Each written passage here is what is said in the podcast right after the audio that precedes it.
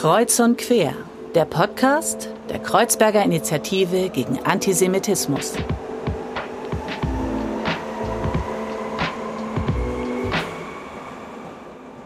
Hallo und herzlich willkommen bei Kreuz und Quer. Ich freue mich, dass ihr wieder eingeschaltet habt. Mein Name ist Fadil Speck und ich habe das große Vergnügen im Rahmen dieses Podcasts mit tollen Menschen Gespräche führen zu dürfen.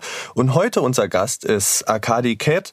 Arkadi Ket ist Filmemacher, Drehbuchautor und hat unter anderem den Film Muzzletov Cocktail gedreht, über den wir heute sprechen wollen. Wir wollen aber mit Arkadi auch über sein filmisches Schaffen sprechen und über unsere Gesellschaft.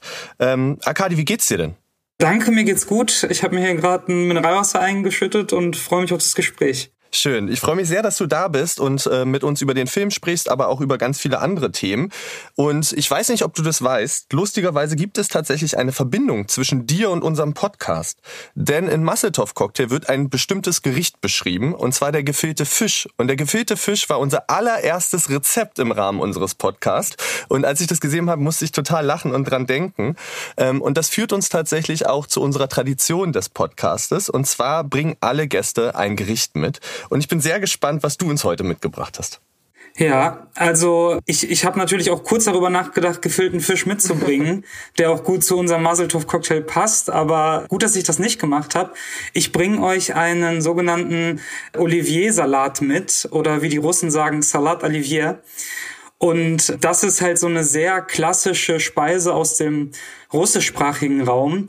Und das ist so eine Speise, die eigentlich zu Festtagen gegessen wird, also zu Neujahr oder zu großen Feierlichkeiten, Geburtstagen und so weiter. Und ich würde sagen, das ist so eine Art vom Status her ein russischer Kartoffelsalat. Okay und ist eigentlich ursprünglich französisch. Also ich habe das extra nochmal nachgelesen jetzt. Und das wurde von einem französischen Koch im 19. Jahrhundert, der in der Ermitage gearbeitet hat, praktisch kreiert und ist dann so in die russische Kultur eigentlich hineingegangen. Und ja, heute isst man das eigentlich in allen russischsprachigen Familien, so aus dem ehemaligen sowjetischen Raum kennt man das. Wer hat denn bei euch das Gericht immer gekocht bei großen Feiern? Also das kocht eigentlich ganz klassisch meine Mutter oder auch meine Oma. Ich sag mal, alle ähm, in den russischen Familien ist das natürlich heute noch so, dass eher die Frauen kochen, ja? ja. Also ich kann das mittlerweile auch ein bisschen machen, diesen Salat. Aber bei uns in der Familie hat das eine ziemliche äh, Transformation erlebt, äh, dieser Salat Olivier weil ursprünglich, also da kommen so äh, gekochte Eier rein, Erbsen, Gewürzgurken, Kartoffeln und eigentlich kommen da äh, Fleischstücke rein, mhm. ja, also Schweinefleisch und die Transformation in unserer Familie war von vom russischen zum jüdischen Salat, also das Schweinefleisch wurde mit äh, Pute oder Geflügel ersetzt, ja. Und dann irgendwann gab es immer mehr Vegetarier in der Familie, also wurde das Fleisch weggelassen. Und mittlerweile gibt es sogar viele Veganer in der Familie, also gibt es auch keine Eier mehr in dem Salat. Und die Mayonnaise wurde zu veganer Mayonnaise. Deswegen weiß ich nicht, ob der Salat, den wir heute in der Familie essen, eigentlich noch dieser Salat Olivier ist.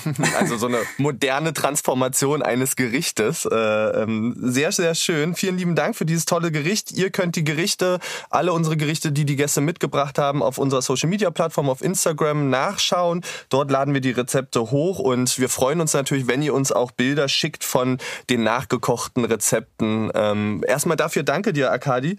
Akadi, ähm, ich hatte das am Anfang schon gesagt. Du bist Filmemacher. Du hast jetzt insgesamt fünf Filme gedreht.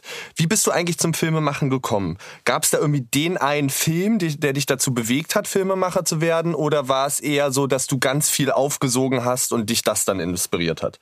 Ja, also ich hing auf jeden Fall als Kind viel vor dem Fernseher, mhm. wobei das jetzt, ähm, sag mal, ästhetisch nichts war, was jetzt einen so hätte inspirieren können. Es war meistens irgendwas wie Super RTL oder nachmittags Gerichtsshows, ja, äh, die wir irgendwie alle kennen noch von früher. Ich glaube, ich bin aus so einer Ideenlosigkeit eigentlich Filmemacher geworden. Okay. Ich konnte viele Sachen eigentlich mittelmäßig so nach der Schule und bin dann erstmal ins Ausland gegangen, so wie es viele machen und hatte auch im Ausland noch keine Idee, was ich machen soll und habe dann aber angefangen, ähm, ich habe immer schon so kleine Videos gemacht oder irgendwie was geschnitten und so und dann habe ich einfach mal geschaut und äh, dachte, ja, ich bewerbe mich einfach mal an irgendwie so einer Medienhochschule, irgendwas mit Medien und so kam das äh, dann, dass ich mich beworben habe und zufällig irgendwie das gefunden habe, was mir eigentlich irgendwie so auf der einen Seite Spaß macht, auf der anderen Seite eine Möglichkeit gibt, so die Gedanken, die ich habe, äh, auf eine Art und Weise am besten zu kommunizieren und zu artikulieren im Film. Hm. Also dieses klassische irgendwas mit Medien machen wollen und dann doch irgendwie den Weg gefunden und sagen wir mal das Glück gefunden, was einen mitnimmt und begeistert. Ähm, ich würde gerne noch mal vorher ein bisschen einhaken und zwar, als ich mich mit dir beschäftigt habe, habe ich gelesen, dass du 1991 in Moldawien geboren bist und dann aber relativ schnell nach der Geburt nach Deutschland ihr als Familie gewandert seid. Ja. Wie würdest du deine Kindheit beschreiben? Was hat dich vielleicht geprägt? Was waren so wichtige Ankerpunkte und Meilensteine vielleicht bis zu dem Punkt, dass du dann ins Ausland gegangen bist, zu deinem Auslandsaufenthalt? Also eigentlich alles relativ unaufgeregt. Ich meine, bis auf die Migration, wo man jetzt natürlich erst im Nachklapp rückblickend äh, viele Sachen mehr versteht, ja, wie zum Beispiel Familie organisiert ist, ja, mhm. wie eine Kindheit sich gestaltet hat. Also wir sind wie gesagt, sehr früh nach Deutschland gekommen. Wir waren mit die ersten jüdischen sogenannten Kontingentflüchtlinge, die in Deutschland ankamen. Das war 1991. Ich habe da keine Erinnerung dran. Ja. Ich war drei Monate alt und äh, meine Mutter kam auch sehr jung. Also meine Mutter war damals 21 und hatte schon zwei Söhne. Ich habe noch einen älteren Bruder. Wow. Und ähm, ja, wir sind so ein bisschen, also die, der Großteil der Familie, alle sind eigentlich ausgereist. Ja, wir hatten eine große Familie in Moldawien und die gesamte von meiner äh, Familie, von meinem Vater, sind in die USA. Äh, große Teile der Familie meiner Mutter sind nach Israel. Und meine Eltern dachten, Duisburg ist äh, eine gute Adresse und sind und sind irgendwie hierhin gekommen. Und so bin ich auch aufgewachsen im Ruhrgebiet eigentlich. Äh, meine Großeltern kamen dann später noch nach. Äh, eigentlich alles total ähm, bescheiden und unaufgeregt. Ich bin ähm, dann in Oberhausen groß geworden, zur Schule gegangen und ja, also ich würde sagen behütet, ähm, ich würde sagen ähm, viel auch geprägt, sage ich mal, durch meine Großeltern, wo ich sehr viel Zeit verbracht habe. Und irgendwie jetzt, um auf das Thema zu sprechen zu kommen, sage ich mal, eine jüdische Kindheit in dem Sinne war es dadurch, dass es irgendwann jüdische Institutionen in Deutschland gab, die sehr viel für eine Identitätsbildung gemacht haben, ja, mhm. also jüdische Jugendorganisationen, jüdische Gemeinden und dann später natürlich auch das Ernst-Ludwig-Ehrlich Studienwerk, wo praktisch jüdische Denkräume geschaffen wurden, wo man sich mit Fragen der Identität auseinandersetzen konnte. Mhm. Inwieweit hat dich das denn geprägt, sozusagen, wenn du sprichst von Identität? Äh, ähm, worin hat dich das vielleicht bestärkt oder wobei hat dir das denn geholfen, äh, dass es diese jüdischen Organisationen gab, dass es diese Räume gab? Also ich sag mal, als, als Jude oder als Jüdin in Deutschland aufzuwachsen, ist eine relativ einsame Geschichte. Mhm. Zumindest am Anfang, ja. Also man, ich meine, es gibt heute ungefähr 200.000 Jüdinnen und Juden in Deutschland. Da kann man sich vorstellen, dass wenn man, es ist sowieso schon eine sehr geringe Zahl und wenn man jetzt in Oberhausen zur Schule geht, ja, dann hat man, ist man der einzige jüdische Schüler auf der Schule. Und natürlich gerät man in Situationen, die auch dann äh, später in Muzzletov Cocktail ja. bebildert wurden. Ja, wenn eine Lehrerin mit der, mit dem Feingefühl eines Baggers versucht, irgendwie mit einem Schüler, ja, über Themen wie Shoah zu sprechen oder wenn man, wenn in der Schule äh, das Thema äh, Holocaust auftaucht und äh, die ganzen MitschülerInnen drehen sich zu einem um in der Erwartung einer Reaktion. Ja, und ich glaube, ich glaube so ein bisschen, also dadurch, dass meine Familie aus einem ehemals kommunistischen Land kommt, mhm. wo Religion und jüdische Kultur sowieso unterdrückt und mehr oder weniger verboten war, ja, ist es so, dass eigentlich sich die Jüdinnen und Juden aus der ehemaligen Sowjetunion überwiegend assimiliert haben, ja, und die jüdische Kultur eigentlich nur in Form von gefüllten Fisch, ein mhm. paar jüdischen Begriffen und vielleicht äh, jüdischen Witzen sozusagen konserviert haben. Und der sowjetische Antisemitismus hat die Leute nicht vergessen lassen, dass sie jüdisch sind, mhm. ja, aber sie kamen mit einem eher ethnischen, kulturellen Judentum und nicht mit einem religiösen. Und diese jüdischen Organisationen, die waren eigentlich dafür da, um diese jüdische Identität überhaupt auf der einen Seite zu festigen, aber auch in erster Instanz erstmal aufzubauen. Und ich merke jetzt gerade eine Entwicklung durch die Generation, ich sag mal 1.5, wo diese Jüdischkeit durch die Kinder wieder in die Familien getragen wird auf eine mhm. Art und Weise. Mhm. Also auch ähm, ein Umgang oder eine Unterstützung mit dieser Einsamkeit vielleicht auch umzugehen und verschiedene Menschen zusammenzubringen und eben da auch so ein Gruppengefühl zu schaffen. Mich würde interessieren, du bist dann äh, nach dem Abitur nach Israel gegangen ähm, wie war das denn für dich? Was hast du denn aus diesem Aufenthalt in Israel mitgenommen? Ja, ich würde sagen, das prägendste oder die feuerste Emotion äh, da drin ist, einfach auf einmal sich als Teil einer Mehrheitsgesellschaft zu mhm. verstehen, ja. Und irgendwie zu sehen, dass wenn man in Israel ist, muss man sein Judentum gar nicht aktiv leben, um jüdisch zu sein, sondern man ist aus einer Passivität sowieso jüdisch, ja. ja. Also man muss nicht jetzt irgendwie sich organisieren, in die jüdische Gemeinde gehen, jüdische Freundeskreise haben, um irgendwie was Jüdisches zu haben, sondern man ist es einfach, ja. Und das erleichtert natürlich sehr vieles. Und man muss auch viel weniger erklären, ja, weil ein gewisser Konsens da ist über jüdisches Leben und eine gewisse Gemeinsamkeit. Und hier in Deutschland hat man natürlich oft das Gefühl, immer oder nie in den Kern so einer mhm. Mehrheitsgesellschaft vordringen zu können. Ja, also ist jetzt auch nicht so, als ob man das die ganze Zeit versucht, aber es wird schon an einen herangetragen, dass man sich vielleicht irgendwie auf etwas zubewegen sollte, ja, und nicht äh, an diesem Rand stehen bleiben sollte.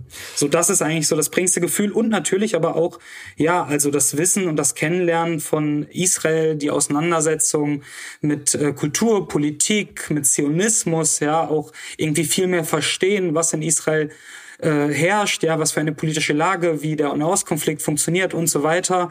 Aber ich glaube, immer wenn man aus Israel zurückkommt, kommt man eigentlich mit mehr Fragen als mit Antworten wieder zurück. Mhm, mhm. Du bist dann mit diesen Fragen nach Köln gegangen und zwar zum Studium und hast dort äh, Film und Fernsehen studiert. Wie muss ich mir das vorstellen? Wie, wie funktioniert so ein Studium, wo ich möglicherweise beigebracht bekomme, wie ich so ein Medium schaffe? Ja, also ich glaube, das wissen die Leute selber nicht, äh, die das unterrichten und auch die, auch die Studierenden wissen das nicht. Man muss dazu sagen, also an Köln, das war so ein bisschen eine Konfetti-Packung, äh, alles mit allem so, ja? ja. Also man konnte so ein bisschen Film machen, man konnte ein bisschen, ein bisschen visuelle Effekte machen, man hat mal eine Studioproduktion gemacht, man hat mal ein Drehbuch geschrieben und das war so ein bisschen, ja, schaut, wühlt euch einfach mal da durch und schaut mal, was ihr, was ihr, was ihr machen wollt. Was aber sehr, sehr ähm, hilfreich war in Köln, sind eigentlich Leute, die ich dort getroffen habe und eine gewisse Allianz, die man schmieden konnte, ja, mit Leuten, die irgendwie auch Lust hatten. Und das Studium fand eigentlich eher in der Freizeit oder außerhalb der mhm. Schule statt. Ja, die Schule, die war einfach nur ein gewisser Ort für Ressourcen. Ja, es gab ein bisschen Technik und man konnte sich das ausleihen und man konnte einfach machen. Und so, dort habe ich zum Beispiel auch den Mickey getroffen, mit dem ich jetzt äh, bis heute ähm, jetzt den mit Muzzletov Cocktail den vierten Film in Chorregie gemacht habe. Und das war, glaube ich, mit die wichtigste Ressource an dieser Schule oder das, das wichtigste Ereignis, dass wir uns getroffen haben und irgendwie angefangen haben, zusammen mit noch anderen, aber vor allem zusammen ähm, Filme zu machen. Mhm. Ähm, ich glaube, in dieser Zeit ist auch dein Debütfilm entstanden, durch den Vorhang der das Thema so ein bisschen bearbeitet von Erinnerungskultur. Generell setzt du dich ganz viel mit diesen Themen jüdisches Leben, aber auch Diskriminierung, Ausgrenzung, Gesellschaft auseinander. Da wäre so ein bisschen meine Frage, wie näherst du dich diesen Themen oder was ist dir vielleicht auch wichtig, ähm, was du Menschen mitgeben möchtest hinsichtlich dieser Themen? Also ich habe gar keinen eigentlich didaktischen Ansatz, mhm. auch wenn die Filme jetzt natürlich irgendwie didaktisch rezipiert werden und äh, man das Gefühl hat, ah, okay, vielleicht wurde das auch für, für Schulen gemacht, das war aber eigentlich gar nicht die Absicht, ja. Also natürlich, wenn man als jüdischer Filmemacher in Deutschland lebt, merkt man natürlich auch eine gewisse Interesse und eine Zuwendung zu jüdischen Themen, ja, die auf der einen Seite meistens ist diese Zuwendung da und man versucht so eine gewisse Leerstelle zu füllen, die die Shoah hinterlassen hat. Mhm. Und es gibt alle, also man versucht so eine große Sichtbarkeit herzustellen von jüdischem Leben, ja, durch irgendwie Klezmer-Festivals, äh, jüdische Filmtage, Theatertage, Kulturveranstaltungen und so weiter. Und meistens werden diese Veranstaltungen von nicht-jüdischen Deutschen für nicht-jüdische Deutsche gemacht. Ja? Und ähm, gleichzeitig gibt es aber eine große Sehnsucht so nach dieser jüdischen Perspektive. Und natürlich ist das das was, wo ich mir denke, ja, man will nicht irgendwie so fremdbestimmt sein und jetzt diese Themen sozusagen anliefern. Auf der anderen Seite denke ich mir natürlich, dass man aus seiner jüdischen Perspektive mehr erzählen sollte, ja, weil man einen gewissen mhm. exklusiven Blick hat und auch einen sehr subjektiven Blick und eine interessantere Perspektive vielleicht damit auch. Und ich glaube auch nicht, dass ich das ähm, auf, ja, auf so eine Art und Weise irgendwie gemacht habe, weil ich dachte, ah ja, das kommt gut an, sondern weil es wirklich die Themen sind, die ähm, ich schaue etwas im Fernsehen und ich sehe, da fehlt einfach eine Perspektive und die will ich gerne erzählen. Und ich würde sagen, der große Unterschied von durch den Vorhang, meinem ersten Kurzfilm, bis zu Muzzletov Cocktail ist, dass durch den Vorhang eine doch sehr bundesrepublikanische Sicht auf die Dinge hat. Ja, und Muzzletov Cocktail ähm, irgendwo sich transformiert hat zu einer sehr subjektiv jüdischen Sicht. Mhm, mh. Also damit Damit meine ich, dass man wirklich aus einer jüdischen Perspektive erzählt bei Mazel Tov Cocktail. Und ich glaube, deswegen ist der Film auf eine Art und Weise auch heute erfolgreicher, weil man es schafft, einen Perspektivwechsel zu vollziehen als äh, Zuschauer. Ich würde gerne mit dir noch beim ersten Film bleiben, bei Durch den Vorhang, weil ich finde, du hattest mal ein Zitat geliefert, was ich unglaublich spannend dazu fand. Und zwar, dass es quasi eine Illusion ist, dass die Deutschen Erinnerungsweltmeister sind und dass das gar nicht stimmt. Denn der Film setzt sich eben sehr viel mit Erinnerungskultur auseinander, mit Begegnungen in Israel, aber auch sozusagen Erkenntnisse, die da ein junger Mensch mitnimmt aus diesen Begegnungen. Ähm, da wäre so ein bisschen meine Frage, inwieweit nimmst du Erinnerungskultur in Deutschland wahr? Vielleicht auch mit diesem, mit dieser jüdischen Perspektive, die du gerade beschrieben hast, gibt es da Beispiele für, äh, ähm, wo du das festmachen kannst? Ja. Also ich meine, es gibt ja allerlei Statistiken dazu, ja, und Erhebungen und Forschung. Und diese Forschung ist auch nicht so neu, die gibt es ja schon länger. Und ich habe das Gefühl, oder das, was viele Leute haben, vor allem ähm, aus der jüdischen Perspektive, ist, dass die Deutschen lange Zeit damit beschäftigt waren, an die Vergangenheit zu erinnern, Mahnmale aufzustellen, überall Stolpersteine zu verlegen und sich auf eine Art und Weise für die Gegenwart zu immunisieren, ja. Mhm. Dabei hat das äh, Land der Erinnerungsweltmeister, wie es so schön heißt, heute äh, 15 bis 20 Prozent Menschen mit antisemitischen Ansichten, ja das ist europäisches Mittelfeld. Das ist weder besonders äh, irgendwie gut noch besonders schlecht, ja, aber es steht natürlich im Kontrast äh, zu dieser Erinnerungskultur, ja? ja. Man erzählt sich die ganze Zeit, es ist alles so schön aufgearbeitet. Und ich glaube, die Wahrheit ist, es hat auf eine Art und Weise auf einer politischen, institutionellen Ebene stattgefunden, aber diese Aufarbeitung hat nie auf einer privaten, persönlichen Ebene stattgefunden. Ja, es mhm. fehlt praktisch ein biografischer Bezug. Mhm. Und ähm, ja, es ist interessant, dass also, dass man heute über diese Erinnerungskultur spricht und die Zahlen eigentlich dem widersprechen. Also ein gewisses Narrativ, was man sich lange erzählt hat, ähm, für ein gewisses deutsches Selbstbild, was einfach nicht stimmt, ja, wenn man den Zahlen traut. Und ich glaube, ich kann das natürlich auch nachvollziehen, dass es eine Geschichte ist, die man sich gern erzählt hat.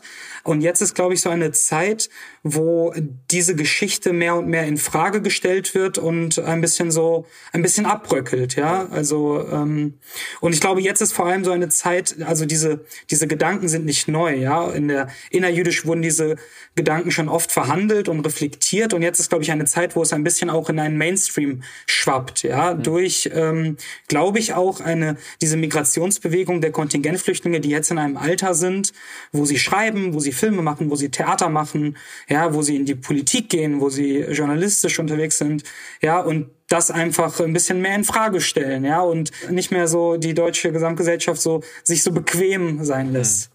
Ähm, was würdest du dir denn, du hast schon gesagt, es braucht eine persönliche Auseinandersetzung, was würdest du dir denn wünschen? Was braucht es denn vielleicht, um Erinnerungskultur in 2021 modern und neu zu gestalten? Naja, es braucht auf jeden Fall Konzepte und es braucht nicht nur Antisemitismusbeauftragte, ja, wo das Problem so ein bisschen wegdelegiert wird und man sagt, ja, man, man, man betreibt so einen gewissen Artenschutz der äh, Jüdinnen und Juden in Deutschland. Ich glaube, es braucht eine authentische Auseinandersetzung damit. Ich glaube, ähm, es muss Erinnerungskultur muss auch gefragt werden, okay, wie kann Erinnerungskultur in einer postmigrantischen Gesellschaft mhm. funktionieren, ja, wo man sich nicht mehr nur auf, ja, auf die Biografien zurückziehen kann auf der anderen Seite, dann müssen, glaube ich, ich glaube, Kunst kann sehr viel Abhilfe schaffen, vor allem auch Film, um auf eine Art und Weise zu emotionalisieren, um irgendwelche Mahnmäler auch mit Geschichten zu füllen. Ja, also es wird ja sehr häufig davon gesprochen, dass die Zeitzeugen aussterben. Ja, also da kann man sich natürlich auch fragen, ob das die Aufgabe war der Zeitzeugen, jetzt die ganze Zeit auch noch irgendwie die Leute zu bilden mhm. und ob mhm. man äh, den Überlebenden das alles äh, so ein bisschen zuschreiben kann. Und ich glaube, es wird jetzt gerade sehr viel daran geforscht, ja, wie eine Erinnerungskultur in Zukunft aussehen kann in Deutschland und wie, ja, ich glaube auch mit vielen neuen Medien, ja. Also meine Freundin studiert äh, Public History, wo es um die Schnittstelle von Geschichtsvermittlung in teilweise auch neuen Medien geht, ja. Äh, ich glaube, es gibt jetzt die ersten Computerspiele, die erscheinen. Es ja. gibt jetzt die ersten VR-Installationen, äh, die erscheinen. Und ja, es ist interessant, also wohin das geht und wie wir Geschichte wirklich erlebbar machen und, glaube ich, ganz wichtig, auch emotionalisieren. Mhm. Ähm, ich würde gerne mit dir ähm, zum Film Massetov Cocktail kommen und ich finde das einen unglaublich gelungenen Titel, äh, ähm, der sofort catchy ist und der mich total gegriffen hat. Ähm, was war denn die Idee hinter dem Filmtitel ähm, und wie seid ihr drauf gekommen? Ja, also erstmal ist es ein filmischer Cocktail, ja. Also der hat verschiedene Stilistiken, ja. Wir arbeiten mit irgendwie Texten, mit dokumentarischen Einschüben, mit Brechungen der vierten Wand. Das heißt, der ganze Film ist ein Cocktail. Dann hat es natürlich eine Parallele zu einem Molotow-Cocktail. Und wir wollten vielleicht einen Muzzletov-Cocktail mhm. werfen und der Film hat auch was Provokantes und ähm, was, was, was Aggressives. Und ähm, dann gibt es noch, die dritte Erklärung ist, es gibt im Urban Dictionary einen Ausdruck im amerikanischen Englisch, ja, der heißt to throw a muzzle to cocktail und das bedeutet ah. so viel wie to reveal your Jewishness, ja, also seine okay. Jüdischkeit zu offenbaren. Und das ist auch ein Moment, der auch in Muzzletov Cocktail natürlich stattfindet. Also der Moment, der vor allem in Deutschland sehr häufig eine Gruppe zum Schweigen bringt, weil sie nicht weiß, was sie jetzt sagen soll, wenn man ja fast wie so ein jüdisches Outing vollzieht ja. und sagt, man ist jüdisch. Ja. Genau, der Film, ähm, es geht um einen jungen Erwachsenen, äh, Dimitri, genannt Dima, ähm, der aufgewachsen ist in einer jüdischen Familie, die eben Kontingentflüchtlinge sind. Das sind Menschen, die nach dem Zusammenbruch der Sowjetunion nach Deutschland gekommen sind. Ich glaube, es sind insgesamt 200.000 ähm, Kontingentflüchtlinge, jüdische Flüchtlinge aufgenommen worden. Und er wohnt im Ruhrpott. Und der Film, ohne das jetzt groß spoilern zu wollen, beginnt damit, dass er in seiner Schule ist, auf Toilette und er hat eine Begegnung mit einem Mitschüler und äh, der sich eben über Jüdinnen und Juden lustig macht und eine heftige Aussage trifft und Dima haut ihm eine ins Gesicht und bricht ihm dabei die Nase. So, und der Film geht eben dann darum, wie geht äh, die man damit um, ähm, wie geht die Umwelt damit um und wie entwickelt sich sozusagen die Frage rund um entschuldigen, nicht entschuldigen, vielleicht um das so einzuordnen. Und du hast es ähm, auch schon gesagt, der Film bricht ganz oft diese vierte Wand. Das bedeutet, die man spricht ganz oft direkt mit den ZuschauerInnen und spricht sie direkt an, was ich ein sehr schönes Stilmittel fand. Und Dima ist, und das ist mir aufgefallen, ein unglaublich cooler Typ. Jedenfalls ging mir das so. Äh, der hat eine Cap an, der hat einen Brustbeutel an, an. Und gleichzeitig, damit, dass er ein Kontingent, sozusagen seine Familie Kontingentflüchtlinge sind, bricht das ja so etwas mit den Bildern, die man über Jüdinnen und Juden im Kopf hat. Er bespricht das selber und zwar gibt es eine Szene, in der er darauf aufmerksam macht, wie Jüdinnen und Juden in Film und Fernsehen dargestellt werden und zwar immer in Schwarz-Weiß und immer in Opferhaltung. Ähm, war das bewusst für euch zu sagen, wir wollen hier ein neues Bild setzen, ein anderes Bild setzen, das vielleicht nicht so bekannt ist? Und wie wichtig ist es eben mit solchen Sehgewohnheiten zu brechen? Ja, ich glaube sehr wichtig. Also ich glaube, diese Sehgewohnheiten, ja, also man wenn ich Filme sehe, ja, über jüdisches Leben, mit denen ich auch sozialisiert worden bin und aufgewachsen bin, dann sehe ich meistens Juden auf der Flucht, Juden in Schwarz-Weiß, Juden, die verängstigt sind, ja, die ähm, meistens ähm, visuell zum religiösen Judentum gehören, ja, und die Wahrheit ist, dass ähm, die Geschichten über den Großteil der Jüdinnen und Juden in Deutschland einfach auf den Leinwänden oder im Fernsehen nicht erzählt wurden ganz lange, ja. Und das ist etwas, was ich auch erst im Rückblick bemerkt habe. Also der einzige Grund, warum in Deutschland über äh, Juden gesprochen wird, ist halt Shoah, ist Antisemitismus und ist vielleicht Israel, ja. Und das ist ja nicht die Lebensrealität der meisten Jüdinnen und Juden, die in Deutschland leben. Also wenn man sich fragt irgendwie, okay, was wissen Deutsche eigentlich über Juden? Dann ist die Antwort, ja, sie wissen, dass sechs Millionen tot sind und that's it. So, und deswegen hatten wir das Gefühl, okay, wir wollen jetzt nicht äh, das kontrastieren ganz stark, sondern wir wollen vielleicht authentisch bebildern, ja, wie ein Jude heute in Deutschland aussieht. Ja, der trägt keine Kippa, sondern er trägt eine Cappy. Da läuft nicht irgendwie Klezmer-Musik die ganze Zeit, sondern Hip-Hop.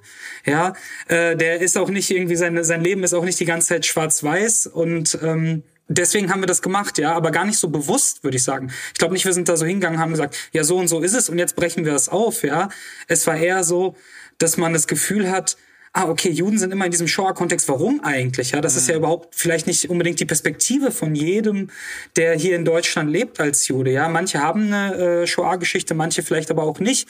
Manche waren schon mal in Israel, ja, oder haben da Familie. Andere waren noch nie da und haben auch gar keine politische Haltung unbedingt dazu. Mhm. Ja, und trotzdem wird man immer so in diese Kategorien reingepackt. Und natürlich die äh, Sichtbarkeit von Juden auf im Film ist immer mit Shoah verbunden geworden äh, gewesen, ist immer mit Shoah verbunden gewesen. Ja, also der deutsche Film und Fernsehen nach 1945 ist das präsenteste Bild der Juden Opfer der Shoah, ja. Und natürlich auch immer ähm, religiös visualisiert, ja. Also Juden tragen Schläfenlocken, Juden tragen Kippa. Und das ist bis heute eigentlich noch so, ja. Mhm. Also wenn man, wir haben das Spiegelcover in unserem Film verarbeitet, was der, der Spiegel, der damals rauskam, während wir gedreht haben. Da waren zwei äh, jüdische orthodoxe Männer abgebildet und es hieß äh, irgendwie die unbekannte Welt von nebenan, ja. Mhm. Und äh, Juden sind nicht unbekannt, ja. Also ähm, dieses Jahr wird ja großes Jubiläumsjahr gefeiert. Seit 1700 Jahren leben äh, Jüdinnen und Juden in Deutschland auf den Gebieten ähm, von Deutschland. Ja, warum ist das eigentlich die unbekannte Welt? Also es gibt immer weiter eine Exotisierung. Aber auch wenn wir heute in ganz aktuelle Medien gucken, ja, also ich glaube ähm, das, das Bild, womit eigentlich jede Nachricht über jüdisches Leben bebildert wird, ist ein Hinterkopf von einem Mann mit einer Kippa drauf und äh, er steht vor der Kulisse des Holocaust-Denkmals in Berlin oder vor ähm, dem Brandenburger Tor oder so, ja. ja. Und das ist eigentlich das Bild. Also Judentum in Deutschland wird immer männlich visualisiert, wird immer mit Kippa visualisiert und wird immer im Kontext von Holocaust äh, äh, visualisiert. Und auch uns trifft das, ja. Also wir haben drei Interviews, äh, Fernsehinterviews gegeben zu dem Film. Davon wurden wir einmal auf ähm, zu einem Mahnmal eingeladen und das andere Mal auf einen jüdischen Friedhof. Also Juden sind meistens tot in Deutschland, ja. Und wir wollten einfach nur mit dem Film zeigen, ah, okay, es gibt auch jüdisches, lebendiges Leben und so sieht es vielleicht aus. Ja, und der Film hat, finde ich, eine unglaubliche Energie und, und Dima hat eine unglaubliche Energie. Wie viel Dima steckt denn vielleicht oder wie viel du steckst denn in Dima drin? Also die ganze Geschichte rund um Familie, ähm, sein Opa, ähm, genau. Ja, also natürlich ist es kein, es ist ein fiktionaler Film, es ist fiktionalisiert.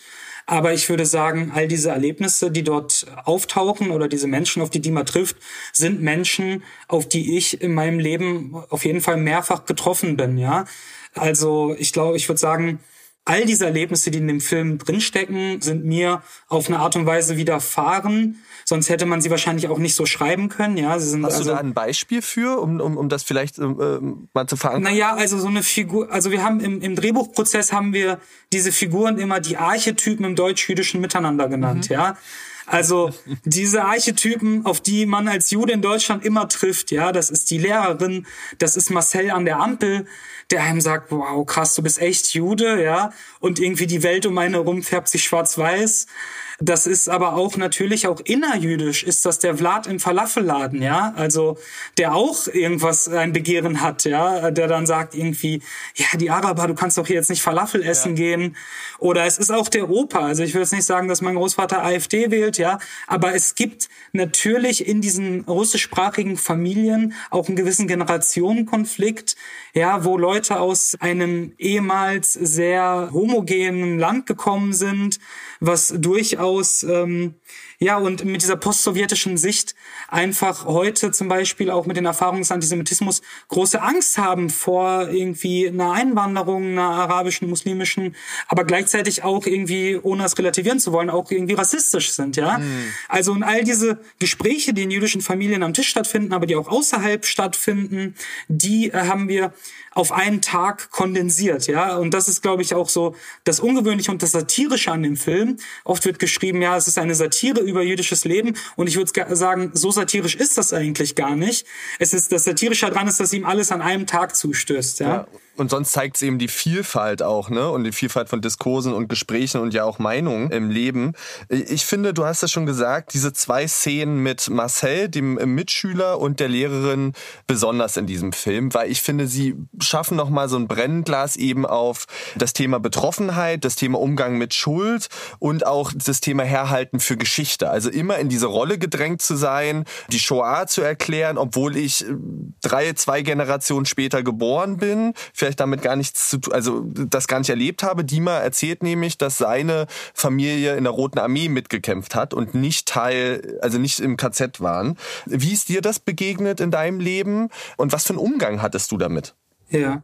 Ja, ich würde noch, ich würde noch dazu ergänzen oder vielleicht auch einfach nicht zur Verfügung stehe, ja, ja als praktisch irgendwie so erklärbar. Also ich meine, die, die, die, man kann ja auch in seinen, also aus deutscher Perspektive in seinen eigenen Familien nachfragen, wie das war, ja. ja. Also warum muss man denn immer die Juden befragen, wie es, also nach, praktisch so nach den Geschichten, ja. Man könnte ja auch seine eigenen Großeltern, Urgroßeltern fragen, ja. Also was wirklich ähm, sehr starkes für mein Gefühl in meinen jüdischen Freundeskreisen ja kennen alle die Geschichten ja der mhm. der Vergangenheit und äh, während der Shoah und in meinen deutschen Freundeskreisen überhaupt nicht. Ja das nur das nur am Rande. Ja und ähm, deine Frage war wie mir das äh, passiert ist. Ja ich natürlich auf eine Art und Weise wenn man 17 18 16 Jahre alt ist ja und das Thema Holocaust wird in der Schule behandelt dann ist es natürlich auch ein gewisser Reiz, sich in diese Position zu begeben, ja, so wie mhm. Dima das dann auch macht und dieses Referat über Anne Frank zu halten, ja, weil natürlich kriegt man dann vielleicht eine gute Note und äh, man überlegt sich auch, ja, okay, gut, wenn das jetzt irgendwie die Perspektive ist, so dann füge ich mich der oder so. Und deswegen glaube ich, ist ähm, ganz wichtig, auch um nochmal das aufzugreifen, was du davor gesagt hast, Bilder zu schaffen, die ein anderes selbstbewusstes Jüdischsein repräsentieren. Mhm. Ja, also der Film, der mich mit am meisten geprägt hat über jüdisches Leben oder irgendwie Zweiten Weltkrieg, war nicht Schindlers Liste, nicht der Pianist, sondern es war eher Inglourious Bastards. Mhm. Weil man da auf einmal zum ersten Mal Figuren sieht, die mit einem Baseballschläger sich verteidigen, ja. Und ja. für ein gewisses Selbstbewusstsein, für ein Empowerment ist das sehr wichtig. Und ähm, ja, ich weiß gar nicht, ob ich jetzt auf die Frage geantwortet habe, aber so eine Figur wie die Lehrerin, die habe ich ganz häufig erlebt. Und das ist auch eine Figur, ähm, wo man sich hingesetzt hat, man hat die Szene aufgeschrieben und man hat die Szene eigentlich fast nicht mehr angefasst. Ja, mm. man bei so einem Drehbuch schreibt man ja, ähm, ich glaube, das war jetzt die 14. Fassung, die dann gedreht wurde letztendlich. Wow. Und aber die, die, aber diese Szene mit der Lehrerin, die ist so geblieben, weil man sie einfach so gut kennt. Ja, ja wie Leute äh, einen behandeln wie eine zerbrechliche Vase.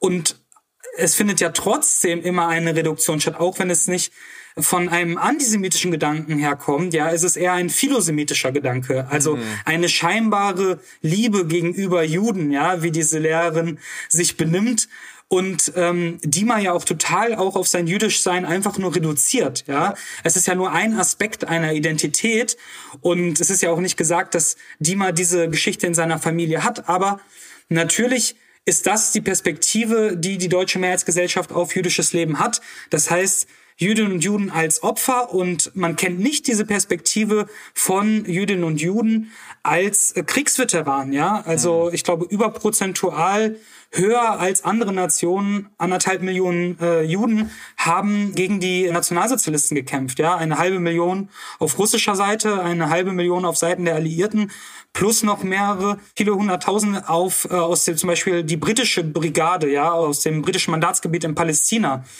Ja, also all diese Geschichten sind einfach nicht erzählt. Und wenn ich mich daran erinnere, an zum Beispiel an meine Jugend- und Kinderzeit in den jüdischen Gemeinden, dann wurde da nicht unbedingt der 9. November gedacht, ja, sondern ja. es wurde vielmehr der 8. Mai gefeiert. Ja, also man war eigentlich so stolz, den äh, vaterländischen sogenannten Krieg gewonnen zu haben und Berlin befreit zu haben, ja, und irgendwie über die Nazis gesiegt zu haben und nicht eigentlich dieses Bild, dass man äh, aus dem Land geschmissen, vertrieben und ermordet wurde. Das existiert natürlich auch in den meisten jüdischen Familien und ich plädiere auch nicht dafür, ja, damit äh, darüber nicht zu sprechen, sondern ich plädiere einfach für eine auch andere Perspektive. Also um davon wegzukommen ähm, und auch Kinder und Jugendliche zu ermutigen, Nein zu sagen und nicht immer dafür herhalten zu müssen.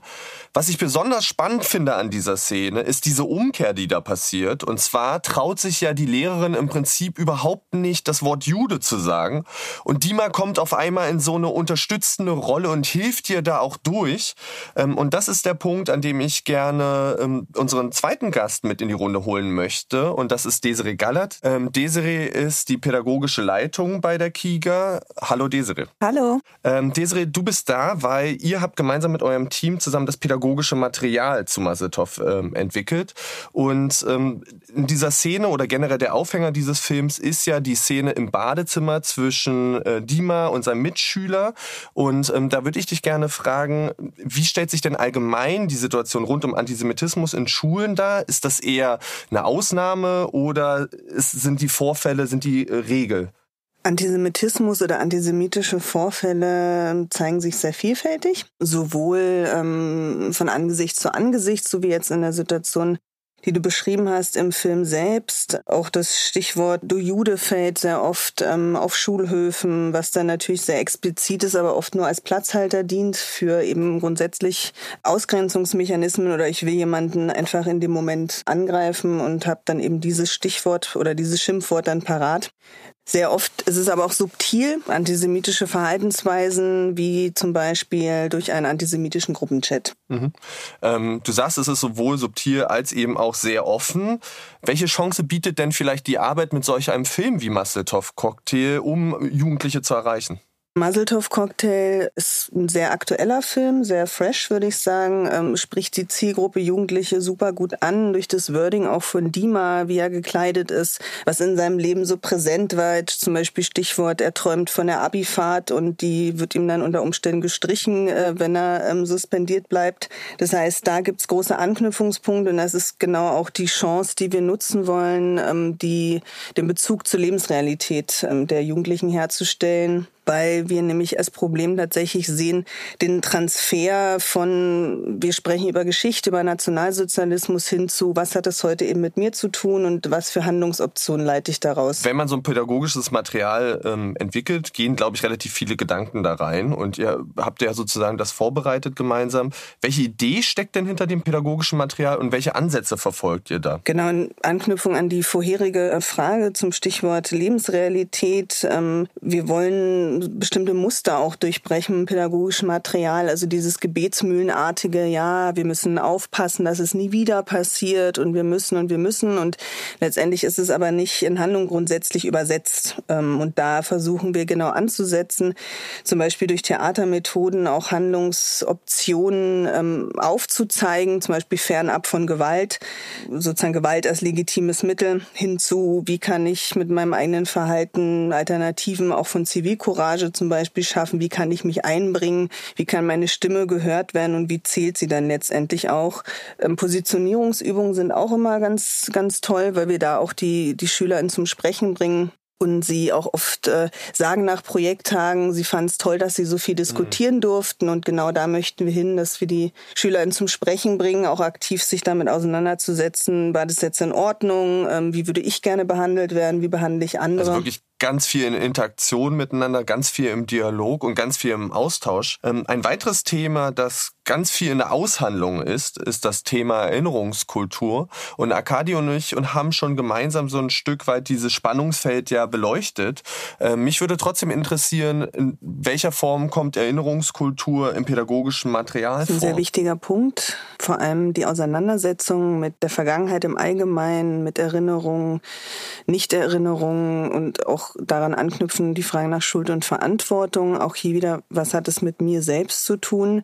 Wir versuchen dafür auch Perspektivwechsel anzuregen und die Auseinandersetzung eben mit unterschiedlichen Perspektiven und ganz wichtig auch, und dafür haben wir zum Beispiel ein interaktives Quiz entwickelt zur Auseinandersetzung mit jüdischem Leben in Deutschland aktuell heute. Also welche Perspektiven gibt es da? Welche Rolle spielt Religiosität? Auch die Rolle von jüdischen Gemeinden und vor allem, weil Dimas Familie eben auch aus der ehemaligen UdSSR kommt, hier auch nochmal die, die Rolle und die Bedeutung der ähm, jüdisch-russischsprachigen Community in Deutschland. Und in dem Quiz haben wir auch Aktivierungsfelder zum Beispiel.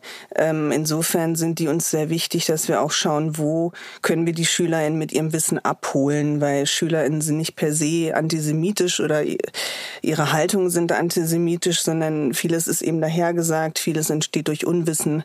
Und da wollen wir einfach gemeinsam schauen, wie können wir uns den Themen gut nähern. Wenn ich nun als Pädagogin, als Lehrkraft Interesse an dem Material habe, wo müsste ich denn dann hingehen? Das Material ähm, findet ihr auf unserer Andersdenken-Website, wo es ganz viele Bildungsmaterialien und Debattenbeiträge zum Thema Antisemitismus und den verschiedenen Facetten gibt.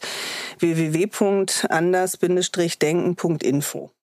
Und ich kann die Seite wirklich tatsächlich auch nur empfehlen, weil ihr eben, wie Desiree eben gerade schon sagte, unglaublich viele Materialien findet, die toll aufbereitet sind und eben dort auch konzentriert das Masseltoff-Material findet. Ähm, Desiree, dir vielen lieben Dank für diesen tollen Einblick in das pädagogische Material.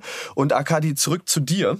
Ähm, eines der großen Motive dieses Films ist eben diese Aushandlung von Opfer-Täter und entschuldige ich mich oder entschuldige ich mich nicht. Ich begebe mich mal, Akadi, auf ein hohes Ross. Das mir möglicherweise nicht so steht, aber ich will die Frage trotzdem polemisch mal stellen. Und zwar ähm, haut ja Dima seinem Mitschüler eins ins Gesicht. Die Frage ist, kann denn Gewalt äh, eine Lösung oder eine Antwort gegen Diskriminierung sein? Weil du ja auch schon sagtest, dass du nicht Schindlers Liste gefeiert hast, sondern in Glorious Bastard, wo die dann eher mit einem Baseballschläger zuschlagen. Wie ist da das Verhältnis dazu?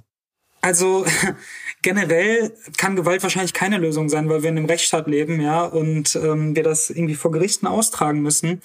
Andererseits immer, wenn ich über antisemitische Attacken was lese oder sehe in den Medien, dann wünsche ich mir ein bisschen, dass jemand einen Baseballschläger nimmt und mal zurückschlägt, ja. Und ich glaube, diese Gedanken von irgendwie Aggressivität und Wut und so, die müssen dann einfach in die Kunst, ja? ja. Da gehören sie hin und da sind sie richtig. Dann müssen sie in den Film. Ja, und ich finde das äh, toll, dass wir einen Film machen können, wo wir eine Figur zeichnen, die sich vielleicht nicht so einfach dem fügt und passiv bleibt, sondern die dann auch zurückschlägt und im Sinne eines Empowerments, ja, auch wenn die Argumente einfach nicht mehr reichen und man einer gewissen Ratlosigkeit ausgesetzt ist am Ende des Films, dann schlägt man halt einfach zu. Hm. Akali, mich würde interessieren, der Film hat ja eine unglaublich, finde ich, junge Ästhetik. Der ist schnell, der ist energiegeladen. Es gibt Szenen, die wie aus einem Handy gefilmt wirken. Wie ist denn der Film angekommen? Welche Rückmeldung hast du bekommen? Bist du beispielsweise auch mal mit dem Film selber an die Schule gegangen und hast da Feedback von Jugendlichen Nachrichten be äh, bekommen? Ja, also das Feedback ist natürlich, ich sag mal, das Positivste und Beste, was wir bis jetzt bekommen haben mit einem Kurzfilm, den wir gemacht haben. und ähm, ich glaube, das hängt natürlich sehr viel damit zusammen, äh, mit der Ästhetik, die du auch beschreibst, ja. Also, dass wir vor allem einen Film machen wollten, der hinterher nicht geguckt wird, weil man sagt, ah, das Thema ist irgendwie ein wichtiges Thema und deswegen sollte man den Film anschauen, sondern weil er, dass er geguckt hat, weil er einfach auch Spaß macht, ja, und auch ästhetisch auf eine Art und Weise unterhält und einfach schnell ist und schnelles Pacing hat und einfach auch einfach als Produkt, als filmisches Produkt einfach unterhält und Spaß macht, ihn zu gucken, ja.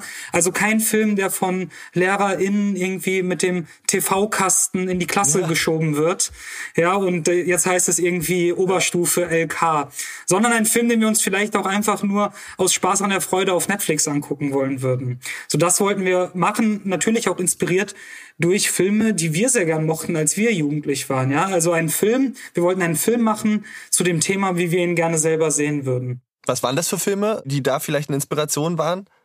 Zum Beispiel, was wir sehr viel geschaut haben, waren die Filme von Guy Ritchie, die ja. wir uns nochmal angeschaut haben für Muzzletop Cocktail, also Filme wie Snatch oder Bubu Dame König Gras, ja, die auch äh, über eine sehr hohe Geschwindigkeit und Schnittrhythmus funktionieren. Ja, also das als Beispiel.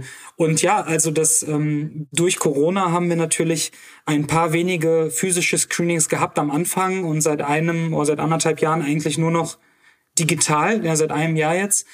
Ähm, also ziemlich schnell nach der Premiere sind wir in den Lockdown gegangen. Und aber wir kriegen sehr, sehr viele Anfragen, also fast täglich eigentlich von äh, LehrerInnen, Schulen, Bildungseinrichtungen, Seminaren, die alle mit dem Film arbeiten möchten und ähm, natürlich hat der Film jetzt auch im Zuge der ganzen Festival-Tournee viele Preise gewonnen was mich auch natürlich ein bisschen skeptisch stimmt, ja. Also, dass der Film praktisch auch von so allen irgendwie auf eine Art und Weise von der jüdischen Gemeinschaft natürlich verständlicherweise, aber auch von der nicht-jüdischen äh, mhm. Community irgendwie so ein bisschen umarmt wird, ja. Und jeder sich irgendwie so damit gemein macht, ja. Weil eigentlich sind die Leute, die dann, ich frage mich immer bei Screenings, wie viele Leute, wie viele Frau Yachthubers, ja, aus dem Film oder wie viele Personen da eigentlich gerade im Publikum sitzen und den, den Film beklatschen, ja. Oder die sich vielleicht auch selber ertappt fühlen, ne, zum Teil. Ja, das kriegen wir auch häufig, diese Reaktion, dass Leute sehr ehrlich sind und sagen, ja, ich bin auch die und die Person, ja. Also, ja. und ich glaube, dass der Humor, mit dem der Film die ganze Zeit auch spielt, auf eine Art und Weise auflockert und die Leute das so zu sich irgendwie vordringen lässt. Mhm. Wir müssen tatsächlich einmal über das Ende dieses Films sprechen. Und äh, da tut mir das total leid für die Zuhörer, äh, die jetzt vielleicht nicht gespoilert werden wollen. Es gibt vielleicht zwei Minuten, ähm, aber ich muss trotzdem einfach nachfragen. Weil die klassische Geschichte in so, so, so Filmen ist ganz oft, dass es dann am Ende so diesen verbindendes Happy End gibt und alle haben sich lieb und es findet irgendwie ein Konsens statt. Und Dima thematisiert das selber und das Ende ist ein ganz anderes. Und zwar, wie ist denn vielleicht das Ende, ähm, Arkadi, und wie seid ihr drauf gekommen und warum habt ihr genau dieses drastische Ende gewählt? Ja. Ähm, auch die Frage hat äh, zwei oder dreierlei Antwortmöglichkeit. Mhm. Also zum einen wollten wir einfach nur am Ende noch mal jemanden treten. ähm, zum Manchmal muss es raus. manchmal muss es raus. Auch ich meine, Dima ist auch äh, kein perfekter Mensch, ja, und ist dann auch so in der Ratlosigkeit tritt er einfach noch mal zu. Auf der anderen Seite ähm, hat sich das Ende tatsächlich ein paar Mal geändert und wir waren uns auch nicht sicher, ja, äh, zu Anfang des Projektes, wie der Film aufhören sollte. Und irgendwann dachten wir, eigentlich ist es ja so, ja, in der klassischen Dramaturgie gibt es immer eine Heldenreise, ja. Also ein Held steht vor einem Problem und auf dem Weg zum Ziel macht er eine Veränderung durch und am Ende ist er irgendwie weiser, reicher, geläuterter und so weiter. Und äh, in diesen Gesprächen haben wir uns auch mit äh, Redakteuren, Redakteurinnen wiedergefunden, ja, weil ich hatte das Gefühl, auch mit DozentInnen an der Filmakademie, ja, dass eine gewisse Sehnsucht nach einer Versöhnung, ja, also so eine deutsche Sehnsucht nach Versöhnung auch in diesen Gesprächen drin gesteckt hat. Also viele Leute waren so, ja, aber okay, wieso können die sich am Ende also es wurde nicht ausgesprochen, aber so im Subtext war so, ja, wieso können die sich nicht versöhnen oder wieso kann es nicht ein mehr Happy End geben, ja? Und wir hatten das Gefühl, diese Katharsis wollen wir doch wirklich nicht der Zuschauerschaft geben, ja, weil es auch nicht ja. fair wäre. Und hier ist es so, dass eigentlich nicht Dima sich ja zu verändern hat, sondern eigentlich sind es doch die Leute um ihn herum, ja, die die ganze Zeit ihn befragen zu seiner Identität und oft wurde auch in der Presse geschrieben, ein Film über irgendwie deutsch-jüdische Identitätsprobleme und so weiter, ja. Und eigentlich hat Dima ja gar kein Problem mit seiner deutsch-jüdischen Identität. Also er reflektiert darüber und er denkt darüber nach, aber eigentlich wird er die ganze Zeit von außen, ja, wird auf ihn drauf projiziert und wird etwas an ihn herangetragen. Und deswegen hat Dima sich ja eigentlich auch nicht zu ändern. Und deswegen dachten wir, der Film muss eigentlich genau so aufhören, wie er anfängt. Und er beginnt mit einem Faustschlag und endet mit einem Tritt. Ja, und so haben wir dann aber auch dieses Dilemma, dem Dima ausgesetzt ist, haben wir dann auch in den Schlussmonolog mit aufgenommen. Hm. Ich finde, das, was du gerade gesagt hast, passt ungemein gut auch zu einem Zitat, was ich von dir gefunden habe. Und zwar hast du ähm, zum Thema Antisemitismus, da bist du gefragt worden, und zwar, wie kann Deutschland mit dem Problem oder der Herausforderung von Antisemitismus umgehen? Hast du mal gesagt, ähm, du findest es eigentlich schwierig oder manchmal witzig, dass du immer die Frage gestellt bekommen, äh, bekommst und darauf Antworten liefern sollst. Eigentlich müsste die deutsche Gesamtgesellschaft ähm, darauf Antworten liefern. Und das ist ja genau das, was ja dieser Prozess oder diese Szene auch im Prinzip aussagt oder was du gerade beschrieben hast hast. Ähm, ich versuche die Frage mal umzudrehen ähm, und dich zu fragen, liefert denn die deutsche Gesamtgesellschaft genug Antworten auf die Herausforderung Antisemitismus? Nein, offensichtlich liefert sie sie nicht und ähm ich glaube auch, ich habe das in einem Zusammenhang gesagt, weil sehr häufig werden wir auch nach dem Film gefragt, okay, ja, wie soll man denn jetzt irgendwie mit Antisemitismus umgehen, ja? So, als ob man jetzt irgendwie so ein Kochbuch geschrieben hätte, ja? Und ja. die Leute müssen sich eigentlich nur ihren Maseltoff-Cocktail selber mixen und dann wissen sie Bescheid. Und ich glaube, äh, Jüdinnen und Juden in Deutschland sind ja auch so ein bisschen Scheinriesen, ja. Also sie werden ständig irgendwie befragt, ja, und müssen jetzt auch noch irgendwie zur Problemstellung müssen sie jetzt auch noch die Antworten mitliefern, ja. Also mhm, unser mhm. Film zeigt irgendwie auf, was das Problem ist, aber wir sind nicht dazu da, um die Antworten zu geben. Und dafür sind wir auch viel zu wenige. Also ich glaube, wenn du fragst, was man gegen Antisemitismus tun kann, dann ist die Antwort, dass nicht Jüdinnen, Juden oder jüdische Institutionen das zu beantworten haben, sondern die Gesamtgesellschaft. Ja, da muss jeder den Mund aufmachen. Das ist auch keine Aufgabe von PolitikerInnen oder Antisemitismusbeauftragten. Ja, das findet ja die ganze Zeit in der Mitte der Gesellschaft statt. Ja, also im Internet, aber auch in den Familien, am Arbeitsplatz, in der Schule, im Bus, bei der Arbeit. Und diejenigen, die nicht wollen, dass äh, wir in einer Gesellschaft leben, wo das den Ton angibt, der muss den Mund aufmachen, ja. Und das ist auch kein Projekt, kein politisches Projekt, was mit Fördergeldern gelöst wird, sondern kann nur gesamtgesellschaftlich bewältigt werden. Und es fängt eben bei jedem Einzelnen auch an, ähm, sich darüber Gedanken zu machen. Ich finde das ein sehr schönes Schlusswort von dir. Ähm, aber ganz will ich dich noch nicht entlassen, denn ich würde dich gerne noch fragen, was steht denn als nächstes für dich an? Steht ein längerer Spielfilm an? Äh, ähm, neue andere Themen? Was, was bewegt dich gerade und äh, im Schaffen gerade? Ja, also ich bin jetzt gerade, äh, wie ich schon eingangs gesagt habe, ich bin jetzt gerade in Duisburg und äh, lebe in einer WG zusammen mit dem Mickey Patsch, mit dem ich auch Muzzletov Cocktail ähm, zusammen Regie geführt habe. Und wir schreiben tatsächlich jetzt an einem Langfilm, weil wir das Gefühl haben, nach äh, fast zehn Jahren Kurzfilme machen, ja, ist die Zeit doch jetzt reif, mal ein längeres Format anzugehen. Und wir schreiben und ob es, ähm, also auch wenn das Interesse groß ist von außen an uns herangetragen wird, ja, an jüdischen Themen oder jetzt irgendwie nochmal Muzzletov Cocktail entlang oder als Serie oder sowas zu machen, haben wir das Gefühl, dass wir jetzt in 30 Minuten eigentlich so das meiste dazu gesagt haben. Mhm. Und ein Zeichen dafür, dass man sich jetzt was anderem zuwenden muss, ist, wenn meine liebe Freundin jetzt anfängt, meine Formulierungen schon nachzumachen, ja, dann weiß ich, dass, dass man jetzt sich anderen Themen zuwenden sollte und über neue Sachen sprechen, um auch nicht in dieser, ja, auch, was, was mir jetzt passiert ist, man landet ähnlich wie Dima ja in einer Schublade, ja, wo ja. jetzt jeder meint, man ist jetzt gebucht für das jüdische Thema und man ja. wird jetzt die ganze Zeit über über äh, Juden sprechen und auch bei mir ist es so, dass ich noch viele andere Interessen habe und natürlich ist Judentum ein Teil davon, ja, oder jüdisches Leben und im besten Fall ja sehe ich mir so eine gewisse Utopie herbei, ja, wie im amerikanischen Kino, die schon 20, 30 Jahre weiter sind als wir, wo jüdische Figuren auftreten können, ohne dass ganz viele Leuchtpfeiler kommen und sagen, das ist eine jüdische Figur, ja, sondern dass einfach ohne das groß zu thematisieren eine jüdische Figur einfach auftritt und vielleicht zu einem anderen Thema spricht, ja. Können wir dir denn schon im Sinne von Film und, und, und Trailern so einen ganz kleinen Teaser entlocken, äh, worum es denn vielleicht beim nächsten Stoff geht? Ja, wenn ich das wüsste, dann würde ich das, äh, dann würde ich das äh, sehr gerne jetzt schon erzählen. Dafür können wir ja gerne dann den nächsten Podcast gemeinsam nehmen, äh, zum nächsten Projekt. Äh, da schauen wir dann mit rein. Ähm, genau, sehr, ger sehr gerne, sehr gerne. Akadi, ich würde gerne mit dir erstmal mich bei dir bedanken für wirklich diesen tollen Einblick in erstens den Schaffensprozess, die Gedanken hinter dem Film, aber auch in dein Leben.